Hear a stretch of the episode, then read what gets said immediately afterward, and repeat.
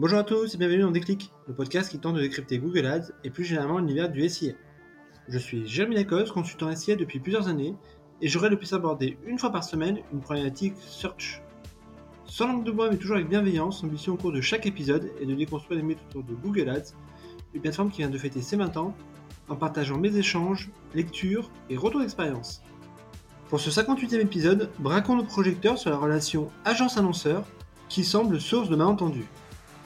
Exercice obligé pour pas mal d'annonceurs qui n'ont pas encore internalisé la compétence, travailler avec une agence peut parfois s'avérer frustrant, confusant ou en tout cas source d'interrogation. La plus classique, défend-elle mes intérêts ou les siens? Pour être passé dans les deux camps, c'est légitime, mais souvent dans une relation bancale, les torts sont partagés. Retour sur les six freins à lever. Allez, je compte les points. Le premier frein, l'agence a besoin d'être vue comme un partenaire. Par expérience, il y a des annonceurs plus ou moins investis dans la relation et le hasard faisant bien les choses, ce sont souvent ceux qui interagissent le plus avec l'agence qui connaissent les meilleures performances. Pour réussir, l'agence doit être alimentée à minima par des données marché liées à l'entreprise. Il faut que le consultant devienne aussi expert du secteur d'activité. Par des données propriétaires, comme les listes d'audience, repoussoirs, tracking des campagnes, accès aux outils de web analyse. Et enfin par des assets créatifs. Il faut donner les moyens à l'agence de réussir en lui fournissant les bannières, vidéos et landing pages de qualité on voit encore trop d'agences qui doivent aller batailler trois bouts de ficelle dans des marchés hautement concurrentiels et se faire tirer les oreilles par un annonceur non content des performances. La bonne blague. Le deuxième frein, l'agence n'est pas un faiseur de miracles. C'est un peu le retour de bâton d'une avant-vente où l'agence s'est sûrement un peu trop survendue, exercice commercial oblige. Ainsi, lorsque la nouvelle agence arrive sur un compte, l'annonceur s'attend à un effet blast qui arrive parfois, mais souvent la dynamique reste sensiblement la même. Cela crée naturellement déception et frustration les agences interagissent dans un cadre contraint, qui est celui de Google et Bing.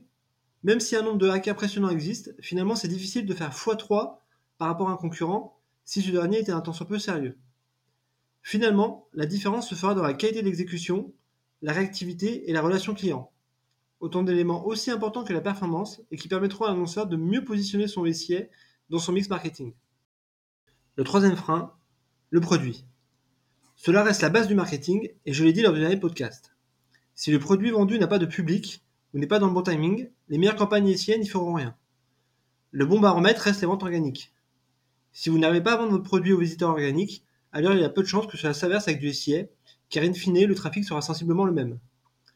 Parfois, les annonceurs préfèrent passer des heures à changer leur agence, ou même à changer trois fois en deux ans, alors que le problème vient tout simplement du produit, ou de l'expérience de vente.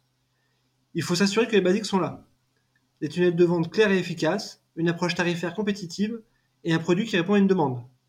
Dans le cas contraire, il ne faut pas s'attendre à des miracles. Le quatrième frein, le modèle économique. C'est un point d'achoppement majeur qui peut rendre la relation compliquée à mon sens. Autant lorsque l'on est sur du forfait pur, comme peut l'être un cabinet de conseil, tout me paraît plus simple.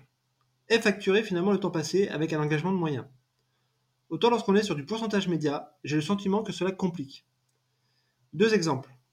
Si l'annonceur décide de couper du jour au lendemain ses campagnes, pour cause de confinement par exemple, que se passe-t-il pour l'agence? A l'inverse, si l'annonceur décide de multiplier par 3 ses investissements, l'agence doit-elle vraiment être payée trois fois plus alors que le temps passé ou la mobilisation des ressources n'y est pas contrainte?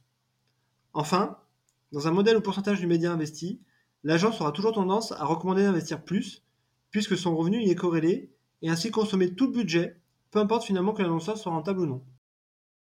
Le cinquième frein, la montée en compétence des annonceurs. Il y a dix ans, rares étaient les annonceurs matures sur le volet digital, mais depuis la donne a heureusement changé. Maintenant, la plupart ont bâti des équipes digital first avec une internalisation partielle ou totale de la compétence. Mieux, les équipes d'acquisition viennent souvent d'ailleurs d'agences, ce qui permet d'apporter un contrepoint intéressant à la relation agence-annonceur, autrefois déséquilibrée. Venant du sérail, ces derniers connaissent les ficelles et savent bien manœuvrer dans ces relations, quels sont les points d'intention notamment? Ainsi, cela permet de rééquilibrer la relation avec des annonceurs parfois aussi matures que les agences. Le risque étant d'arriver à l'extrême inverse, en revanche, où des salariés ex-consultants d'agence ont développé une méfiance absolue vis-à-vis de leur ancien employeur et développent un discours critique allant jusqu'à la caricature. Le sixième frein, l'attitude de cavalier solitaire de Google. Une des raisons de l'accroissement du malentendu entre les agences et annonceurs, est aussi le rôle parfois trouble que joue Google, qui n'hésite pas à bypasser le prestataire. Lorsque je travaillais en cabinet de conseil, je ne compte pas les fois où j'apprenais que mes clients étaient invités à des événements par Google ou participaient à des échanges avec des pairs.